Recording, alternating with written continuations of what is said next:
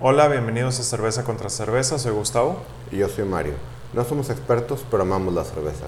En cada uno de estos episodios estaremos hablando de una cerveza importada o artesanal y de una cerveza comercial y les daremos nuestra opinión al respecto.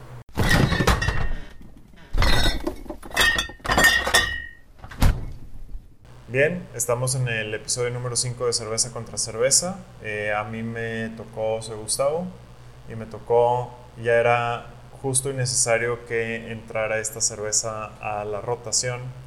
Y Mario nos está haciendo el favor de sacarla de una hielerita aquí que tenemos. Mario, ¿qué es? Es una Bohemia original, la Pilsner, cerveza clara. Exactamente. Este, estamos estrenando también micrófonos gracias a Mario. Esperamos que sean que el audio sea mejor. Este, y bueno, aquí la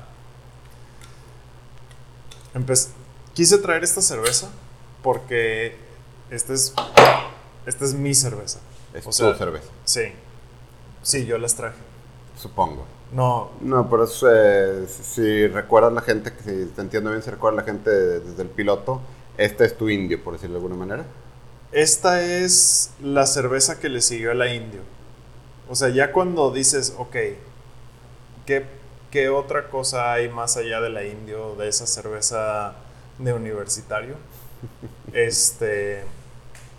Y para mí lo que le siguió fue la bohemia y sigue siendo mi, mi cerveza, no del diario, ¿verdad? Porque eso ya es alcoholismo pero este sí, sí es mi cerveza de, eh, digamos, de batalla, de tengo una cena, tengo antojo de una cerveza, tengo un, este, voy a una cena con, con gente de trabajo, lo que sea.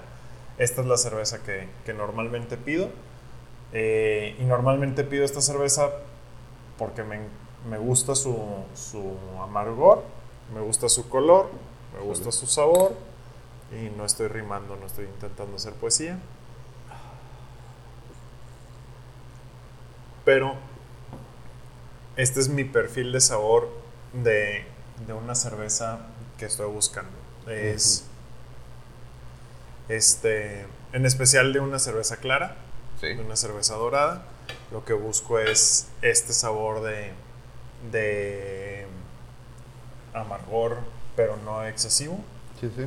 Este, y que acompaña muy bien lo que le quieras echar. Pescado, carne, eh, mariscos, pollo, eh, nada, una ensalada sencilla.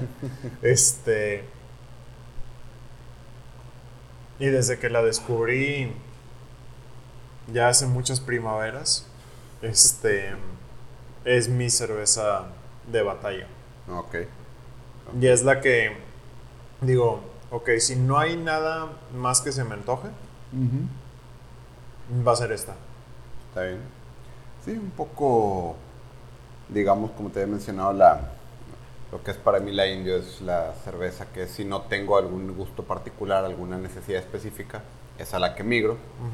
Te voy a decir, es bastante buena opción como como cerveza de batalla. De hecho, eh, la Bohemia siempre la han posicionado como la premium de Cuauhtémoc. Sí. Como ignorando ediciones especiales, cosas por el estilo. Sí, ignorando jaladas.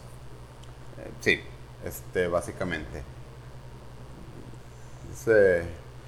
Yo también soy gran fan, realmente, como ya lo he mencionado muchas veces, para mí lo importante de una cerveza es la historia. No tengo tanta historia con la bohemia, entonces no me llama tanto.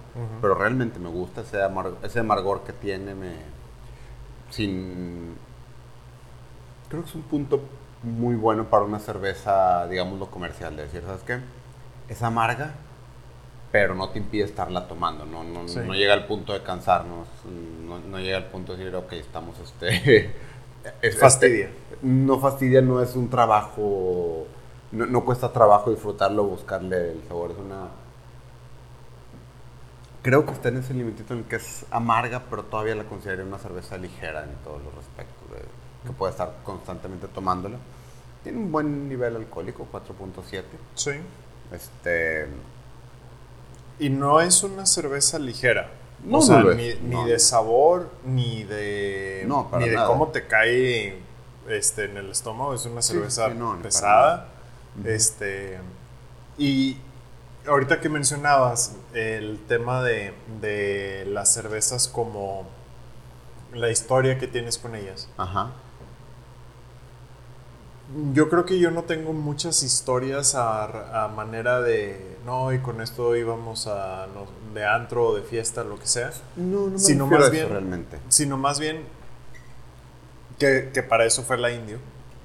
Este, sino más bien tengo historias de buenas conversaciones, este, de momentos en donde eh, era celebración, este, eran, o incluso momentos tristes y había que, y se te antojaba algo y pues una, una cerveza, este, y era esta, es, es la bohemia.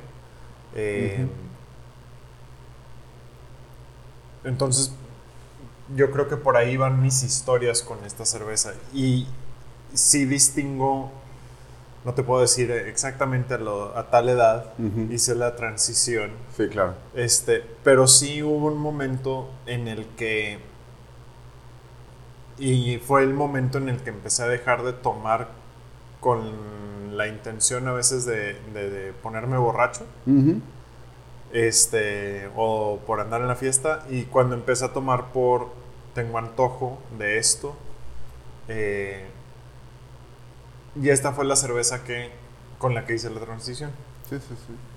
Sí, ahora, yo cuando menciono historias, no me, no me, no me refiero a historias específicas, de que me fui a la fiesta o tengo conversaciones, sino que sea parte de tu historia, que sea parte de tu, de, de ya sea tu cultura, tu núcleo familiar. En el caso de la India, para mí era, es una cerveza que asocio con tomar con mi papá Ok.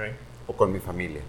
Este, en paz descanse mi papá, entonces es una, e- esa es la parte de la, de la historia, de la cultura, que se, que se vuelva parte de, de, de tu cultura, de tu historia, no de, la, no de las anécdotas. Que también, obviamente, este, están, también está esa parte. Pero sí a eso me refiero más que nada, como tú lo mencionas, este, aplica perfectamente como tal. Este, tenemos esta, dándole un poquito al término, esta cerveza es, eh, la posicionan como, la, la está posicionada siempre como la marca premium, tiene más de 100 años, está, empieza en 1905. Ujú. Este, ¿Sabes por qué se llama Bohemia? No. Ah, hay un muy buen motivo por qué se llama Bohemia. Por la región de Bohemia, que es, digo, ahora es en la zona alemana, este, perdón, este, y es una región cervecera importante.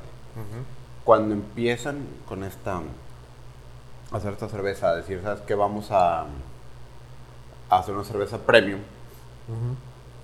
Lo que hacen es importar la materia prima, el lúpulo, etcétera, de la región de Bohemia. Ok. Entonces es una cerveza, es una pilsner, digamos, de estilo alemán, de estilo bo- bohemia, este, hecho con ingredientes eh, importados de la región de Bohemia. Y Que yo creo que eso fue en sus inicios. pues no, no lo sé, pero ese es el, ese es el motivo de por qué se, De por qué el nombre. de por qué el nombre. ¿Sabes? Me da gusto de que ese es el motivo de por qué el nombre y no una jalada así como.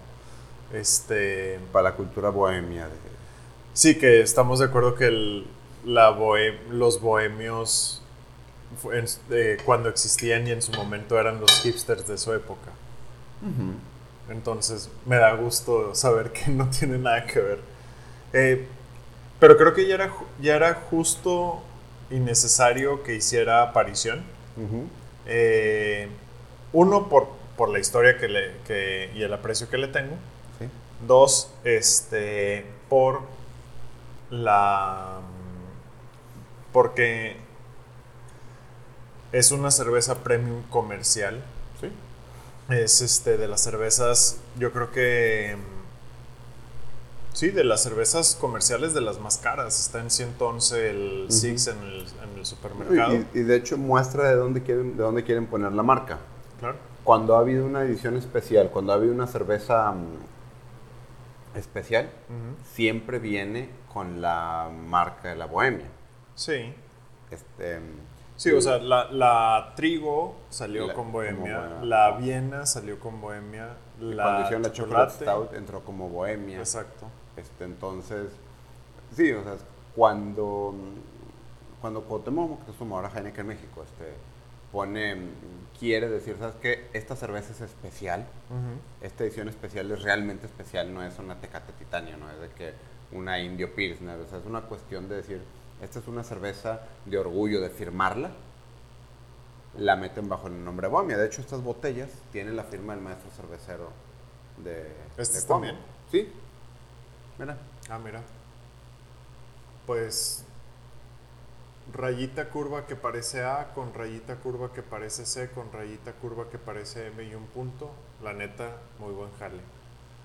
Sí. Eh, no viene el nombre, nada más viene la firma. Interesantemente, cosa, cosa muy rara en cervezas mexicanas, Ajá. al menos comerciales. ¿Qué anuncian ahí? Eh, no estoy muy seguro de dónde estás apuntando. 21.ibu. 21 IBU, IBU, sí. Es ¿Qué una es cosa. Eh, IBU es la, es la unidad de medición de qué tan amarga es una cerveza. Ok. Este es eh, un- eh, Sería unidades interesante. internacionales de amargor. Sería interesante compararlo contra, por ejemplo, una, una IPA. Mira, una lager generalmente anda alrededor de los 10 Ajá. Y una IPA generalmente, digo, las IPAs son un mundo en sí mismas. Sí, pero, Pero digamos una IPA estándar. Razonable. eh, una IPA estándar razonable de alguien que sabe cuánto, cuánto de cada cosa echarle a la cerveza en vez de simplemente aventarle el tambo. Ujú. Este está alrededor de 60. Y este está en un Y- muy agradable 21. Sí, de hecho tiene sentido. La, sí, sí notas el amargor contra una 2X Lager, contra algo así. Sí. Pero como dijimos al principio, no, no cansa, no es una cuestión de, de mentalizarte, ¿sabes que es una cerveza amarga? Vamos a, a sacarle el, el provecho, ¿verdad? Este, No cansa. Y aunque te puedes tomar una dos solo, sí. solas, es una cerveza que acompaña muy bien la comida. Ah, y claro, agradece. Y, y la verdad, si tienes alimentos, si tienes un, este, una comida que la acompañe, eh, o que la cerveza acompañe la comida más bien, Sí, claro. este, le va a caer de perlas a la, a la cerveza. Y pueden ser desde tacos de la calle hasta un pedazo de filete sí, por supuesto. del, de 600 pesos el kilo, ¿no? O sea, Sí, sí, sí. y otro motivo también por el cual yo creo que ya hacía falta traer esta cerveza. Eh, mm, es también como un cierto estándar. Ok. No es solamente el, el- el factor premium de- del precio, Ajá. este, pero sí, en mi opinión, sí es un estándar de calidad este, sobre su producción, sobre su... Sí, sobre, sobre la producción en sí, en donde tienes... mm, y se, y se ve en, en el sabor, se ve en el color, se ve en la espuma que hace. Sí, este, claro que sí. Tienes muy buenos sabores, tienes muy buenos elementos Dame un ahí. segundo. Ok.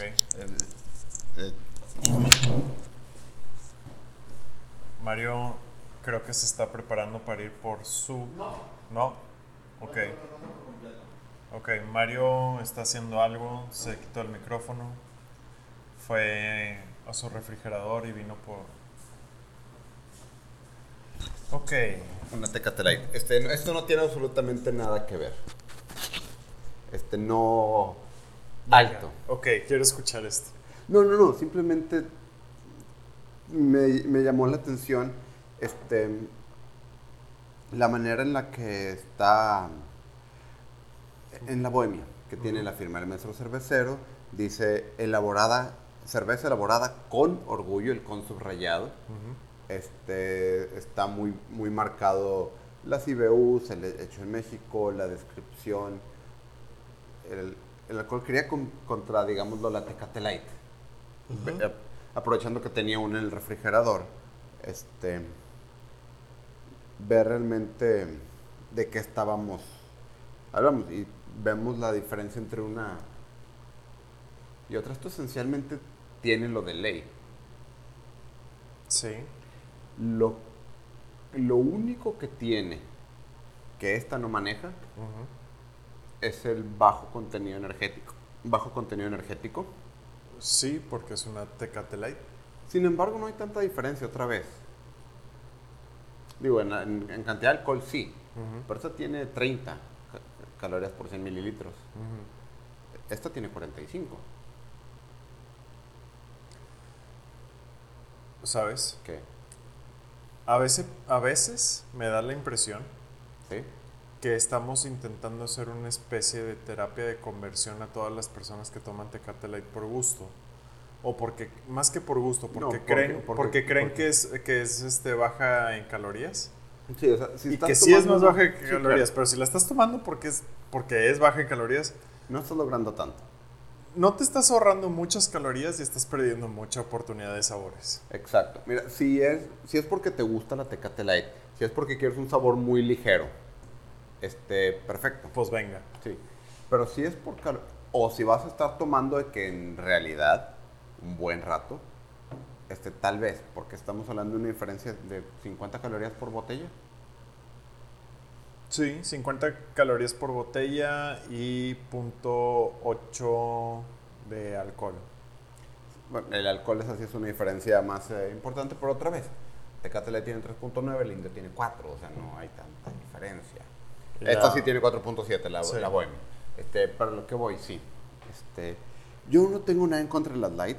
Este, Tengo una Tecate Light en mi refrigerador este, que nadie me obligó a comprar. Ni es sobra de otra cosa. No, pe- pero, sí, o sea, si tu único objetivo es tomarte una, una o dos cervezas este, y pida Tecate Light por lo light, honestamente, Te estás perdiendo cómete mucho. tres papitas menos. Sí, o sea, te estás perdiendo de muchas, de, muchas cosas. Sí, o sea, no, no porque sea light realmente eh, te va a hacer mucha diferencia, sobre todo si, si vas a tomarte una dos. Sí. Si vas a, si vas a estar cheleando todo el día y te vas a echar el cartón tú solo, bueno, ahí tal vez sí puede, sí puede haber una diferencia. Si vas a estar cheleando todo el día y te, y te vas a tomar el cartón tú solo, no creo que seas el tipo de persona que se preocupa por las calorías que, que- que ingiere. No, tal, también. o sea, creo que tu preocupación mayor en ese momento es cómo hago rendir más mis pesos por cerveza. Supongo. En cuyo caso, Cluster Light. No me golpees. Supongo que la Cluster Light logra las dos cosas. Eh, además de Ahora, quererte dar un tiro por estar tomando eso. Es una cerveza interesante si en sabor, en historia y en posicionamiento de mercado. Entonces, ¿Sabes? ¿Qué? Regresemos a lo importante. Es- este segmento es de la bohemia. Acabamos de pasar cinco minutos hablando de la Tecate Light y quieres de empezar la a hablar de la Cluster. Güey. No. y de la indio, este, sí. ok, eh, regresando al punto. Sí. Eh, una cosa que sí quiero mencionar importante la bohemia, que no hemos tocado que hemos tocado con otras cervezas. No venía tan fría No. y estos últimos tragos mm, ya estaba... Sí, el amargor ya no era tan placentero. Iba a decir justamente lo opuesto, a pesar de que ya no estaba fría, fría, yo seguía sin- yo, yo la seguí disfrutando igual. Sí, Sí. Te, sí te deja un saborcito un poco más fuerte, Ah, Exacto. eso sí, pero no es desagradable, ¿no? Es, ¿Te acuerdas la corona que sí empezaba a, Sí. a decir, a- empezabas a decir, ¿sabes qué? Creo que necesita regresar al refri. O mejor me la acabo más rápido para agarrar otra cosa. Exacto. Esta no, o sea, yo estaría dispuesto a beberla a una temperatura superior a la óptima. Este, no por gusto, pero si se queda un rato en lo que estamos platicando, etcétera. Sí. Aquí estoy dispuesto a, a hacerlo. Que regreso al punto con eso que mencionas de la, de la calidad de la cerveza. Me pensé que decir de la cluster. No. Nunca regresaré al punto de la cluster. A menos que esté haciendo un chiste. Este. No, de la calidad de la cerveza. Eh, lo mencionamos en, en otras, en, en otras cervezas de- que hemos reseñado aquí, de las que hemos comentado, en donde nos damos cuenta que las cervezas que tienen un que para nuestro parecer, nuestro paladar e, e inculto tienen una mayor calidad, Ajá. soportan más los cambios de temperatura, temperatura. las variaciones en temperatura sin afectar tanto su, su lo placentero de su sabor. Sí, era lo que te iba a decir, es lo, es lo placentero, no es, no es el sabor, porque obviamente el perfil de sabor cambia. Cambia. Pero, el, pe- pero son como que variantes sobre un, sobre, una, sobre un nivel de calidad, sobre un buen sabor. Este, no, es, o sea, no es que, sabes que empieza a saber mal. Sí. Ahora, para terminar con, con la bohemia y dar paso a lo siguiente en Sí, especial, porque porque. Espera. se nos acabó hace ratito y... Sí, pero quiero intentar algo. A ver.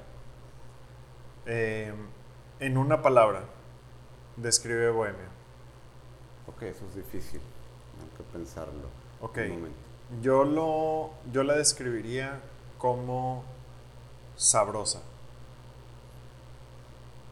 Sí, sí es, una, sí es un buen No, no, era, no era por donde me, me, me quería ir. Este, es una buena pregunta. Este, es un poco injusto porque tú, te- tú tenías la pregunta en mente y tenías la respuesta, me imagino, desde antes de, de- de haber comprado esa cerveza. La pregunta sí. La respuesta también.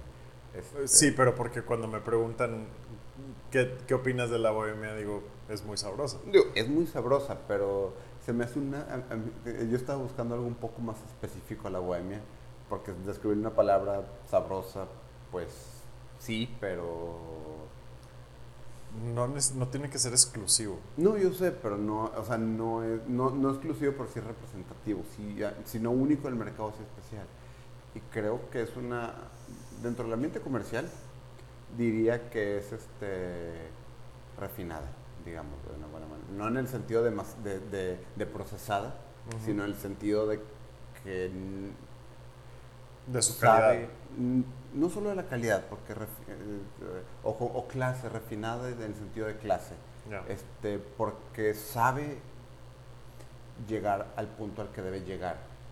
Y, y, em, y eso creo que es algo que es, eh, ser refinado, tener clase. Creo que la naturaleza de eso es decir, yo sé, o sea, conozco las reglas, quiero cumplirlas y no intentar de más.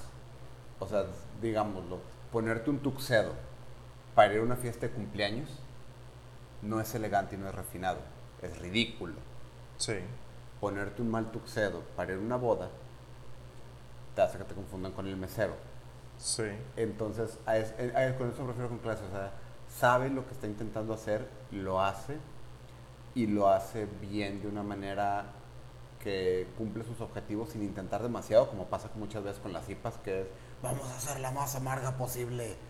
Este, y no es y no le fa- y no falla lo que intenta hacer. Es una cerveza buena, de calidad, sabrosa, pero que no, no te, eh, eh, o sea, es, tiene un perfil que generalmente se, se- es retador, pero sin retarte. O sea, es, es una cerveza amarga, es una cerveza con un contenido alcohólico un poco más alto de lo, de lo, de lo más eh, tradicional, pero no, te, no llega al punto de ser retador, no se excede ni le falta. O sea, se- es- Está justo en el límite. Está justo en el punto correcto para ser, para tener clase, para ser refinada. Como Bueno. tú decías, es bueno por una cena de negocios. Bueno, entonces resulta que la bohemia es mejor que tú y es más sabrosa que tú. Ah, definitivamente, digo, yo no soy... Jesus, Este- si, fuera, si fuera celoso me gustaría ser indio y no creo. Bien, bueno, vamos a hacer una pequeña pausa en lo que Mario va por la otra cerveza. Bien, ya estamos de regreso. Mm, quiero hacer una- un comentario. Mario fue muy... eh, Específico en que quería lavar vasos. Eh, sí, quiso lavar los vasos donde nos servimos la bohemia porque aparentemente la bohemia no es digna.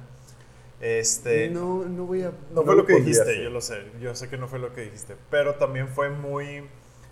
Hizo un, un esfuerzo muy alto en que yo no viera de ninguna manera qué es lo que trae. Al punto en el que las cervezas las abrió en la bolsa en donde vienen. Puso la bolsa detrás de la hielera que yo traje para que no viera que fuera, qué es lo que trae. Eh, no me dejó ver la corcholata y lavó los vasos. ¿Por qué lavaste los vasos? Porque esta cerveza que viene es algo especial para mí. No la Ok. cerveza en particular, sino el estilo de cerveza. Ok. Entonces quería disfrutarla como Dios manda. Y el, toda la secrecía no es realmente que haya alguna treta maléfica. Conoces esta cerveza, la has bebido, la hemos bebido juntos, sé que te gusta, pero quería que tu reacción fuera grabada para la posteridad. Ok. Hmm. Bueno, para no hacer silencios tan largos, mi, reacción es este. ¿Te mamaste? Francis Canner Weissbier. Eh, desde, desde Múnich, de- desde 1363 de acuerdo a las leyes de pureza bavarias. Ajá. Em, ¿Qué más tengo que leer por aquí? 5% de alcohol, 500 mililitros. Así que espero que traiga sed. Eh, Eso siempre hay. Este. No sé qué más leerle por aquí, entonces la voy a servir. Haces bien. Esta cerveza es. Es. Merece lavar el vaso. ya ves.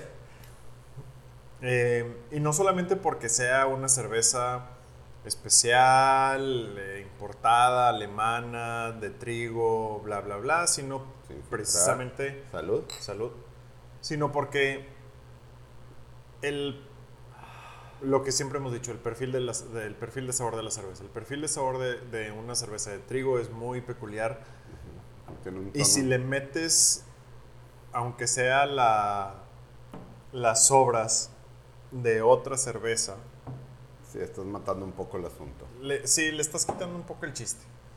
Porque, como lo dijimos en su momento con, con la otra de trigo que, que hemos traído, Sí. este, las cervezas de trigo son de gustos muy peculiares. No a todo el mundo les gusta, no todo el mundo aguanta la, la potencia del sabor, no todo el mundo aguanta eh, tampoco la pesadez. Sí, claro. Eh, y algo que también es muy importante, no a todo el mundo se les apetece una cerveza turbia Sin filtrar.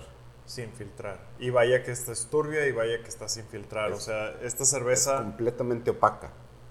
esta cerveza, en cuanto se acaba el, el- vaya, la vacías de, de su botella, puedes ver los asientos en el... Literalmente estoy poniéndola contra la luz. Este, estoy poniendo mi mano, no puedo ver a través de la cerveza absolutamente nada. Delicioso pantano. Es cuanto- Pero no es tan fuerte, ¿eh? es, menos, es menos amarga que la bohemia. Es menos amarga, Tiene un tonito cítrico bastante ligero, bastante ¿sí? razonable para verano. Pero, em, al menos mi experiencia con esta y con la mayoría de las cervezas de trigo es Sí. su sensación ya en, ya en el cuerpo es que es pesada. No, claro, o sea, tiene. Eh. Es una cerveza más, mucho más pesada, este. En el sentido de. Pues es. eh, Pero curiosamente yo también, yo también aplicaría para esta cerveza en particular, para la Francis Canner, el mismo concepto de refinada que tú aplicaste para, para la bohemia. Es una cerveza porque de la misma manera en que las cervezas de, de- en las IPAs que tanto criticas luego cuando No es Eh. que. No, no, eh, quiero hacer un te burlas. No me burlo. Este. Oh, bueno. Creo que son riesgosas. Este, la, la Sí. IPA, o sea, la IPA, su naturaleza es amarga. Entonces es muy fácil Caer en el exceso. ca- eh, caer en el exceso con tal de ganar en algo. Sí. En una métrica, así como cuando hacen las salsas eh, mega picantes de un millón, dos millones de Scoville utilizando extractos y cosas así. Sí, sí, sí. Este, está bien, ganaste una competencia que, que- que nadie, que nadie en sus cinco sentidos le interesa. Y, es lo que me preocupa de las IPA, sobre todo las que son muy artesanales. Estoy de acuerdo. Em, el punto es que las cervezas de trigo pueden caer también en esos excesos, en donde queremos ser la más de trigo de todas las de trigo, Más trigosa. la más trigosa, queremos ser este, Queremos ser pan húmedo. queremos ser pan húmedo, queremos ser la más oscura, la más sin filtrar, la más este eh, la más de sabores más cítricos. Entonces es muy fácil para una cerveza de trigo, al igual que una cerveza IPA, irse a los extremos. y, y tu concepto de refinada me gustó porque eh, era refinado, pero en el sentido de mantiene el balance perfecto entre vamos a empujar el sabor hasta los límites de lo razonable sin caer en excesos. Digo que tomando en cuenta que tienen 650 años haciendo esto, más les vale que ya lo hayan logrado. Pero pueden tener 650 años haciéndolo de la otra manera. No es malo. Nada más no sería, de, no sería tanto de mi grado. Este. Eh, estoy completamente de acuerdo. Entonces. Digo, ya el, sabor ya medio lo, lo, describimos, ya medio describimos la, el color y, y, digamos, la densidad de la cerveza.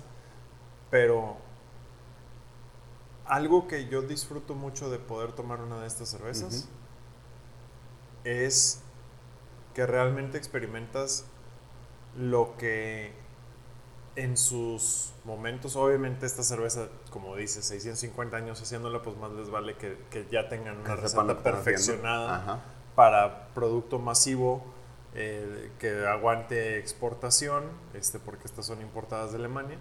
Entonces, yo algo que aprecio mucho de estas cervezas es que nos abren la ventana y la puerta a poder experimentar sabores que no son típicos, de, la zona, sí. Porque en, México es eh, muy de cerveza clara, ligera, digo, aunque sea oscura, pero o sea, ligera de, sabor. Ligera de sabor, no, y clara de y, clara, o sea, de, no turbia, pues transparente, pues sí, de cervezas filtradas. Sí, o sea, la bohemia es realmente de lo que es la cerveza mexicana comercial. Sí.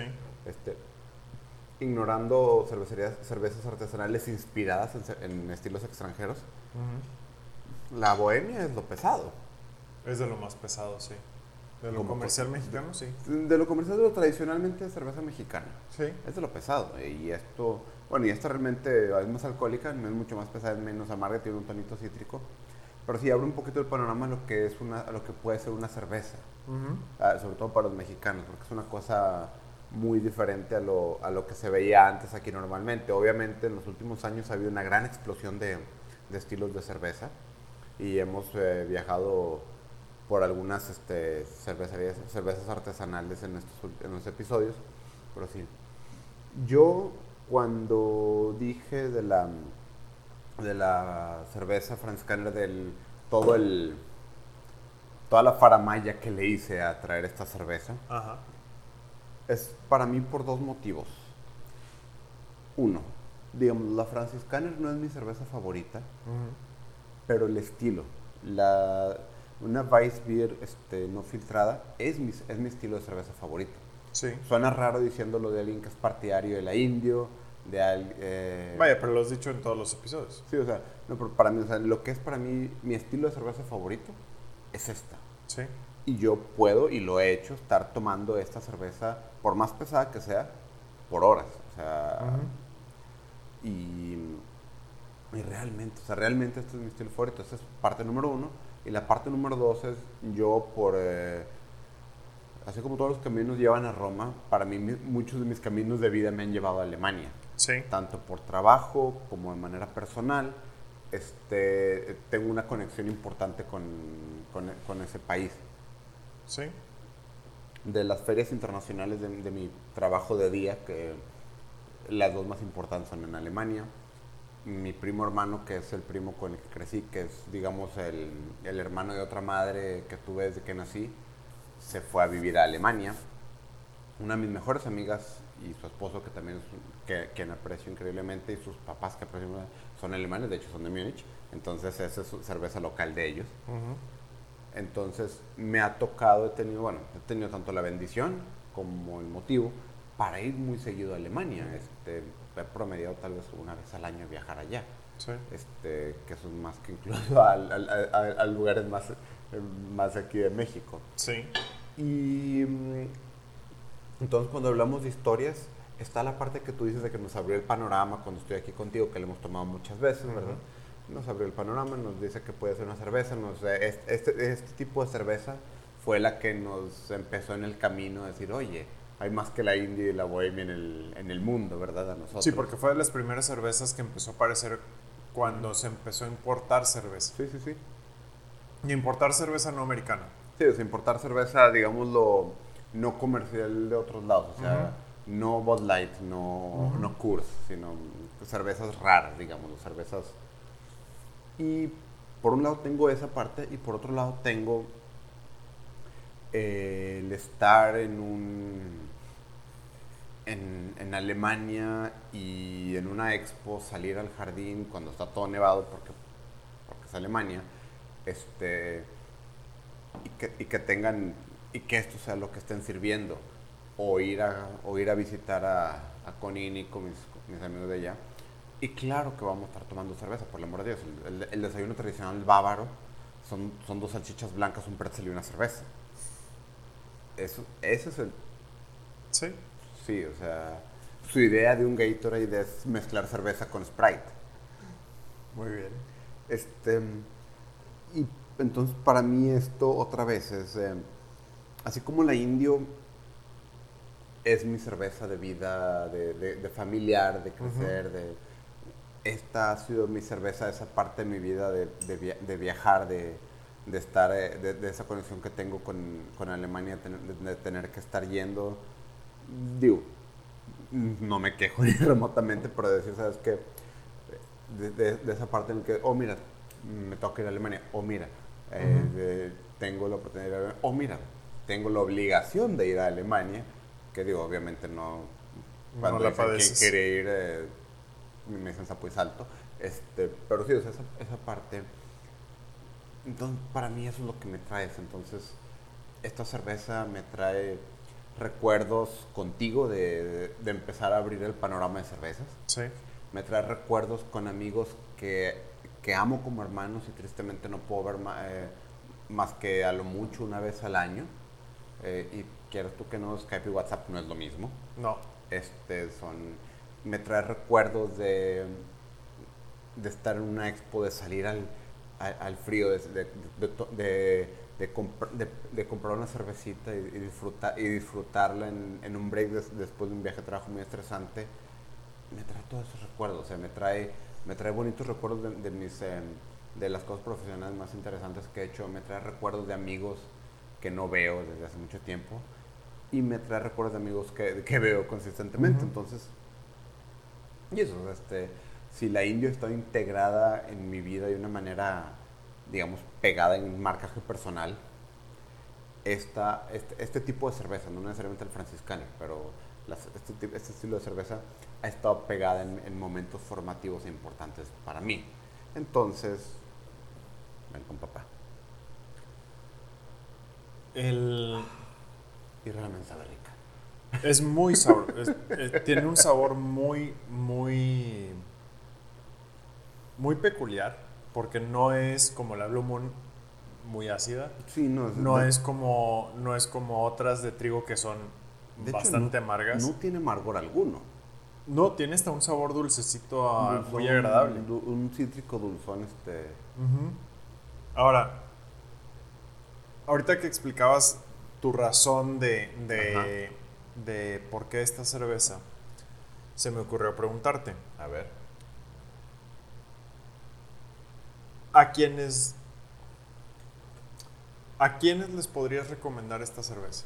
Con, considerando que no todos tienen la misma oportunidad de tener ese, ese vínculo emocional con, uh -huh. con el ir a, a, a Alemania a menos de que sea por cuestiones turísticas, a menos, o sea, pero ese vínculo emocional familiar que tienes, muy pocos lo van a tener. Sí, Entonces, claro. sí, es una situación muy... Muy peculiar. Uh -huh. Entonces, ¿a quién le podrías recomendar esta cerveza? ¿Qué crees que esta cerveza tiene que ofrecerle a aquellos que no, que, que no tenemos ese vínculo? Aquí hay dos posibles este, respuestas. Sí. Porque voy a dividir ampliamente el mundo en tres tipos de personas. Ok. La gente que no tiene ningún tipo de vínculo, pero es- le gusta experimentar, tomar otro tipo de cerveza, salirse del- de lo que en el Oxxo, pruébala. Es una cerveza... Es, es un logro, inter- creo que es un logro interesante como cerveza. De ser tanto mm, no filtrada, este, de, de contenido alcohólico un poco más alto y al mismo tiempo increíblemente, digámoslo, ligera de sabor, Ujú. pero ligera en, en el buen sentido, no, no falta de sabor, Sí. este, no, no, es lo, no es lo mismo. Pues le diría, pruébenlo. Este, para la gente que toma tecate, toma indio y, y, y le, y le gusta la cerveza como tal, sabes que pruébalo. Es una cosa que si te has limitado a las cosas nacionales, es, una, es un cambio muy radical lo que es una cerveza sin ser retador otra vez. Igual que la bohemia creo que es una condición, no, no, no es retadora, no es una Sí. cerveza que digas, ah, que no, no, cualquier persona creo que la puede tomar y sobrevivirla. Sí. Y para la gente que, que no quiere salirse la Tecate Light, eh, inténtalo una vez, no te va a matar. capaz, si te saca de la Tecate Light y si no, no, hay no tiene nada de malo. Claro. No tiene por qué gustarte. Pero Exacto. capaz y, y precisamente en esto que decías hace, hace un momento de expandir tu horizonte, de, de las posibilidades que tiene el mundo de la cerveza para, para entregar. Este, me gustó esto que decías de, de para aquellos que disfrutan la cerveza, eh, pero principalmente toman Tecate, Tecate Light por conveniencia, porque Por fue eso lo están que acostumbrados. porque es lo que están acostumbrados, es lo que les gusta. Pruébenla con la intención precisamente de eso, de, de oye, hay, hay algo más allá. Y creo que es una muy buena cerveza para, precisamente para eso, porque es, aunque sí es un sabor eh, que si vienes acostumbrado a la, a la Tecate Light, a la Tecate normal o a una cerveza de grupo modelo normal, et- etcétera, o nada más tomas ultra, este, por lo mismo que decíamos del tema de las calorías, este, creo que hay, hay mucho, hay un riesgo muy bajo de probarla Y que te la pases mal. Y que te la pases mal y que digas, ¿sabes qué? ¿Para qué me gasté los 70, 60 pesos que cuesta? Este, me hubiera podido comprar dos Cluster Light.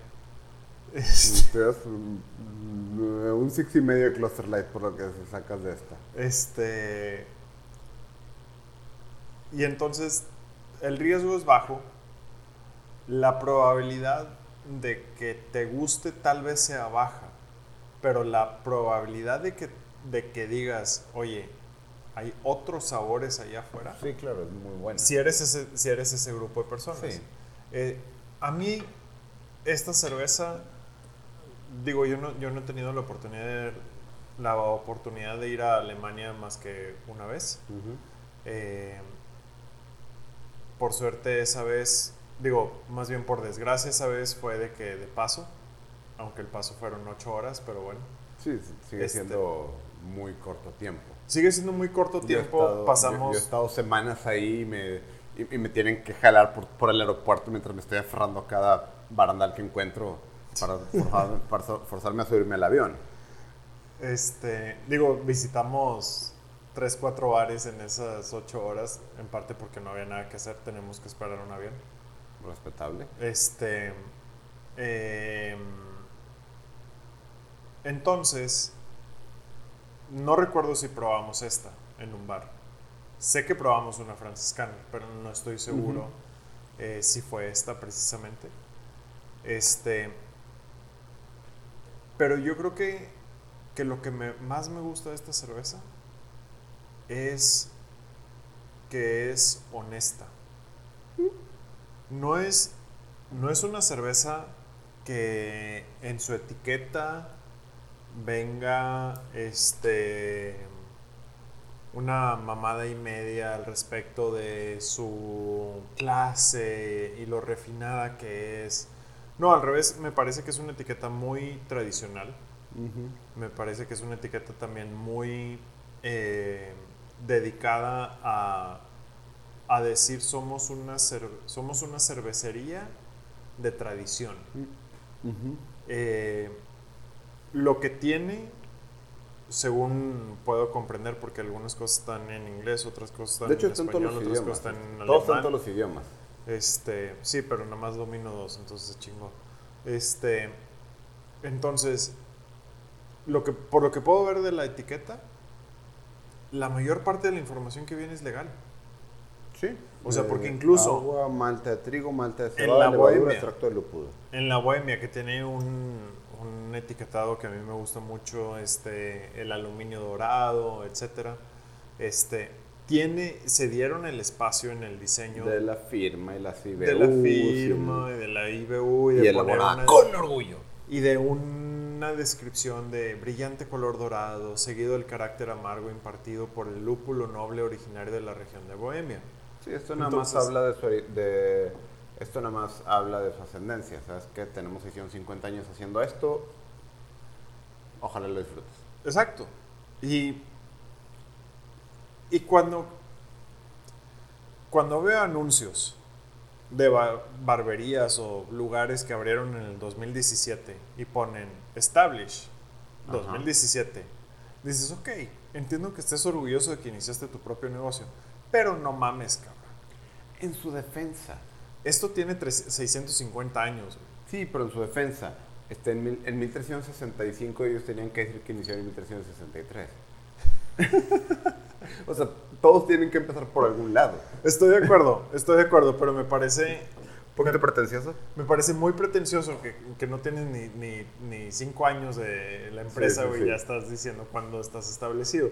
A nadie le importa si tienes menos de dos años, o sea, si, si tienes menos de cinco o diez años, a nadie le importa. Sí, Pero cuando tienes 650 años, lo tienes que decir, y aún así, no lo dicen más que en un solo lugar, Al fondo. al fondo de la etiqueta, Sí, sí, sí. de manera muy sobria. Y eso a mí me habla de la confianza que ellos tienen en su proceso y en su producto. Sabes, este, cuando hablé de la bohemia hablé de, de- de tuxedos. Ujú. Este, hay una frase que me gusta mucho acerca de de, de- de- de cómo debe uno portar ropa etiqueta. Ajá. Para los que no sepan, yo soy gran fan de, de arreglarse bien. Este, eh, Para quienes no sepan, yo podría andar en calzones todo el día. por favor, no. Este, no, pero bueno, hay una frase de, que, de, de lo que es estilo, de lo que es eh, vestirse elegante, lo que es ponerse un tuxedo, que me gusta mucho y que creo que aplica perfectamente para esta cerveza, que es un hombre debería de verse como que con gran esmero escogió cada elemento de su tuxedo, se lo puso y se olvidó por completo de ellos. Ok. O sea, de- el- la, o sea ¿sabes qué? El esfuerzo estuvo... Sí, escoge un traje que te quede muy bien, asegúrate que esté limpio, ponte tu corbata, amárrala bien, asegúrate que esté centrada, todo el desmadre. Y olvídate de ella, deja de estarte ajustando, deja de estar, deja de estar demostrando que la mancuerna y que la madre, o sea, escoge lo bueno y que salga a relucir naturalmente. Baila, sal, camina, haz lo que hagas. Este, se te va a desalinear un poquito el asunto, se va a ensuciar un poquito. Está bien, demuestra que lo estás usando. Y se va y la gente y la gente nota cuando empezaste bien el día aunque aunque no lo termines así y creo que eso habla de esto o sea tienes 650 años hacen las cosas bien pero no, no están pavoneándose de su edad no están pavoneándose de las cosas simplemente ahí es- aquí estamos. O sea, escogieron los ingredientes con buena calidad tienen todo el historial y les dejó de importar el momento en el que lo pusieron en la botella en el buen sentido de la palabra Sí. este Tienen cerveza- tanta confianza en su proceso y en su producto. Sí, o sea, júzgame por lo que está en el vaso, no porque llevo 650 años haciendo. Exactamente. Y sí. cambiando de tema y continente. Esta cerveza me hace empatizar mucho contigo en un tema. Ajá. ¿Recuerdas las, eh, la el estilo, bueno, la bebida, porque no lo voy a llamar cerveza, la Radler? ¿No? Este, la sacó 2X Lager, que fue un desastre porque no entendieron bien la receta. Es muy común en Alemania y a ti se te hace una, y a ti se te hace una abominación.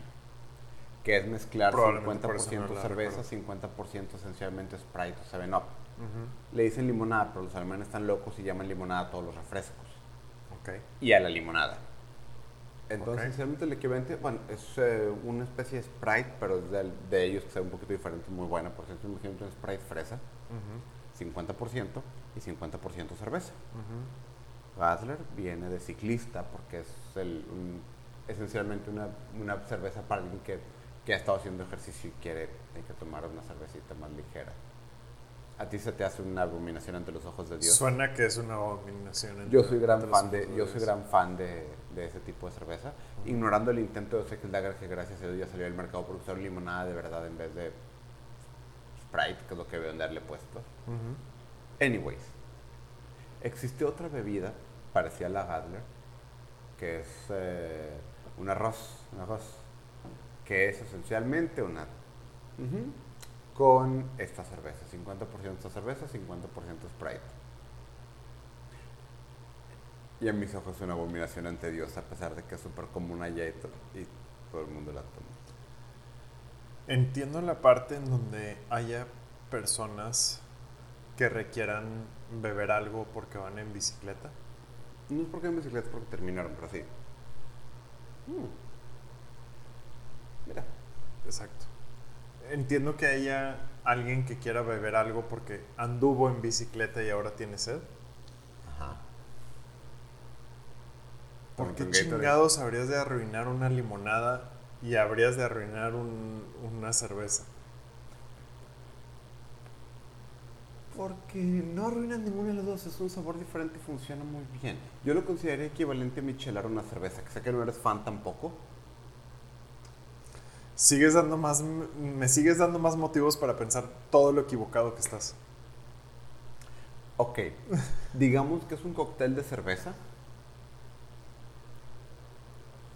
que, ti- que tiene un sabor interesante. Pero en este caso definitivamente para mí no, no se siente. Y sí, estamos viendo una buena cantidad de asientos en el fondo del vaso ya que nos la terminamos. Sí, ¿sabes qué? Idea de los mil millones de pesos. Tengo miedo. En México somos muy creyentes de, de el tarot, la magia negra, eh, etcétera. Ajá. Ok. Voy a poner un negocio en el mercado Juárez Ok. de lectura de fondos de cerveza Es una excusa para embriagar a tus clientes. a los clientes.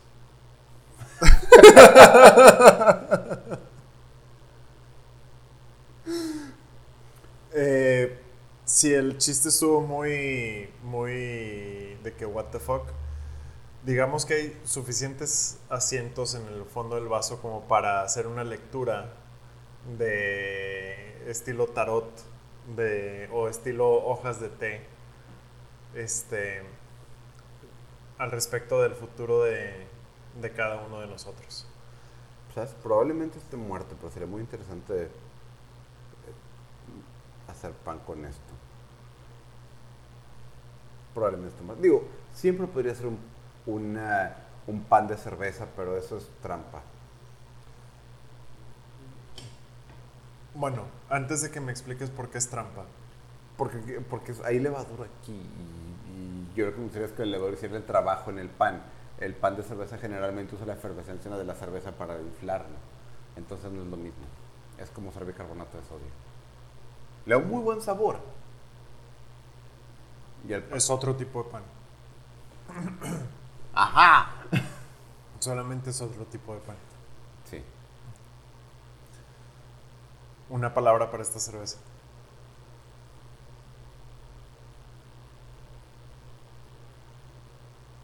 Ok.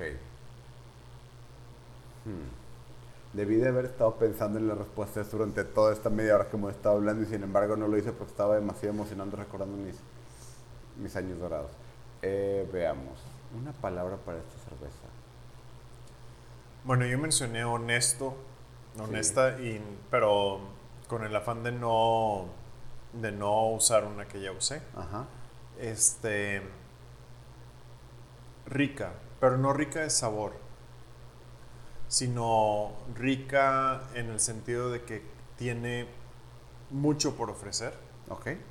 Este, tiene textura, tiene color, tiene sabor, tiene aroma, tiene experiencias, porque esta cerveza, eh, aún, por, aún siendo importada y aún siendo de botella, este, puede ofrecer experiencias muy, muy particulares de, de tanto de maridaje como de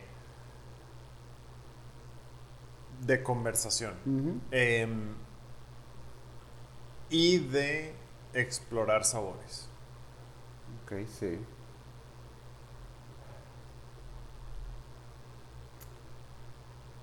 Mario está ponderando, viendo la botella, a ver si la botella, lo inspira. A ver si el monje franciscano me da una, me da una respuesta. ¿Sabes? ¿Qué? El monje franciscano parece tener un pan. Sí. Y una cerveza. Digo, más le vale, ¿verdad? Es un monje cervecero.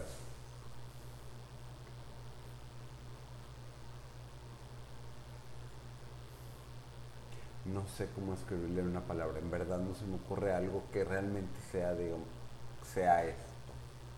No, no estoy encontrando qué decir. Muy bien. Tal vez ese es precisamente el, lo que hay que decir, que, que a Mario en particular esta cerveza le cuesta trabajo resumirla en una sola palabra por todo lo que significa para él. Me, me, significa tantas cosas que me dificulta de que encajonarla en algo particular. Muy válido. Muy bien. ¿Comentarios finales?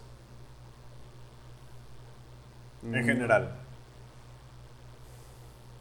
Otra vez creo que vimos dos cervezas este, que si quisiera poner conexión con de ambas dos, digamos, clásica en el sentido de clase, en el sentido de, de con algo historial, porque la bohemia, digamos, es, eh, es antigua para estándares mexicanos. Sí. Este, existe el chiste que la diferencia entre el continente americano y el continente europeo es que aquí creemos que 100 años es mucho y 100 kilómetros es poco. Este, entonces, dentro de lo que para una cerveza mexicana 100 años, pues es, digamos, no hay muchas cervezas mucho más viejas que eso. No. Y para un alemán, 650 años es un buen estándar de antigüedad. Porque he ido a lugares en Alemania donde literalmente es el mismo maldito restaurante desde hace 600 años, que otros 500 años. Eh, pues la misma pared de piedra eh, con integridad estructural eh, que sería sospechosa no ser porque tiene 600 años sin caerse. Entonces, este, en su manera los dos son cosas de clase y clásicas dentro de su ambiente, pues. Sí. Y creo que los dos trajimos cervezas especiales para cada quien. Sí. Importantes para cada quien. Mm, una rareza. Si no le pegamos a la mamada o decidimos experimentar. Nos, fuimos, nos fuimos por algo seguro. O traer, algo ofensivo. Para, ofensivo para el otro. sí, pero sí. Eh, y creo que, creo que eso también es importante. Eh, aunque coincidió que trajimos algo que es simbólico y que es este importante para cada uno de nosotros, eh, tanto la Bohemia como la, la Weissbier ofrecen un nivel superior de calidad dentro de sus segmentos eh, que difícilmente vas a que, no vas a encontrar sí. Eh, en especial la franciscaner muy difícilmente la vas a encontrar la bohemia a mi parecer, de las cervezas comerciales la de mayor calidad y la de, la de mayor, este, eh, sí, de mejor sabor para mi gusto. Pero el, creo que el punto importante es ninguna de las dos, porque incluso la Francis Canner, a pesar de ser importada y a pesar de ser alemana, ninguna de las dos es popular. Ninguna de las dos es la cerveza este, predominante. Tienen su nicho, tienen su segmento. pero, hay muchas personas que le sacan la vuelta a la Francis Canner por el precio. Y, porque dicen, por el precio de esa me llevo dos artesanales mexicanas. Muy válido. Y la este bohemia igualmente. O sea, realmente es raro que llegue alguien con cerveza bohemia a una reunión, a menos que sea su gusto. Sí. O sea, muy particular. O sea, no me ha tocado que alguien compre bohemia por si alguien quiere. Sí, no, definitivo. O sea, que tú vas a llegar a la carne asada con bohemias porque sabes que si nadie más, al menos tú te las vas a acabar. Sí. Y eso hace. Y eso para mí es lo, lo, lo importante de resaltar de estas cervezas, de, de las dos. La bohemia es una cerveza que le tienes, no es que le tengas que encontrar el gusto, sino que te está esperando. Ok. Y la Francis Canner te está esperando todavía más. No requiere, no le importa si la tomas o no la tomas. Ok. Le importa que quien la tome la disfrute. Supongo es manera de escribir. Y, la, y las dos hacen lo mismo. Hay cervezas que no, que no hacen eso. Hay cervezas que lo que quieren es ser ingeridas, pero no disfrutadas. Y estas dos cervezas buscan más bien que sean disfrutadas, y no ingeridas. Y, y regresando un poquito al tema que dijiste de calidad de las dos. Otra vez estamos hablando de qué es la definición de calidad. Sí, lo estamos diciendo en este, términos muy subjetivos. Sí, no, no, solo eso, este, porque a veces uno puede definir la calidad como algo muy único, muy especial, muy variante. Y la verdad es que ninguna de las dos cervezas, las dos cervezas son algo muy estandarizado. Pero bajo los estándares de calidad, lo que busquen, la tienen. O sea, ser una cerveza mm, es encontrar siempre ese balance de amargor y de, amargor, sabor este, y facilidad de beber de la bohemia. Este, este nivel de ser filtrada con tonos cítricos interesantes sin ser pesada, sin ser amarga de la, de la Francis Canner. Son ideas, este, tienen un concepto de lo que quieren ser muy claro y calidad es, es, es repetiblemente llegar a él. Y no les da miedo aceptarlo. No les da miedo aceptarlo y no les da miedo que no le guste a todos. Sí, es, que, por ejemplo, la bohemia está en riesgo de estar en un punto intermedio. Es demasiado amarga para competir contra una Tecate Light o una 2X Lager y demasiado normal para competir con una IPA. Sí. Entonces, no le da miedo decir, ¿sabes qué? No le estoy, no le estoy pegando a, ninguna de las métricas fácilmente legibles, ¿verdad? Que puedes ver una tabla pero estoy pegando lo que quiero hacer y, las, y digamos que la calidad de la bohemia, la, lo que hace la bohemia especial, no lo vas a ver en una tabla o en un sitio o en, un, o en una comparativa entre cervezas. Eh, eh, es el conjunto de todo lo que hace y el balance entre una y otra cosa lo que la hace especial. Y creo que la franciscana hace algo parecido. Completamente de acuerdo. Muy bien, ese fue nuestro episodio de esta ocasión. Eh, nos estaremos viendo pronto en, el, en, la siguiente, en la siguiente ocasión. Que les vaya muy bien.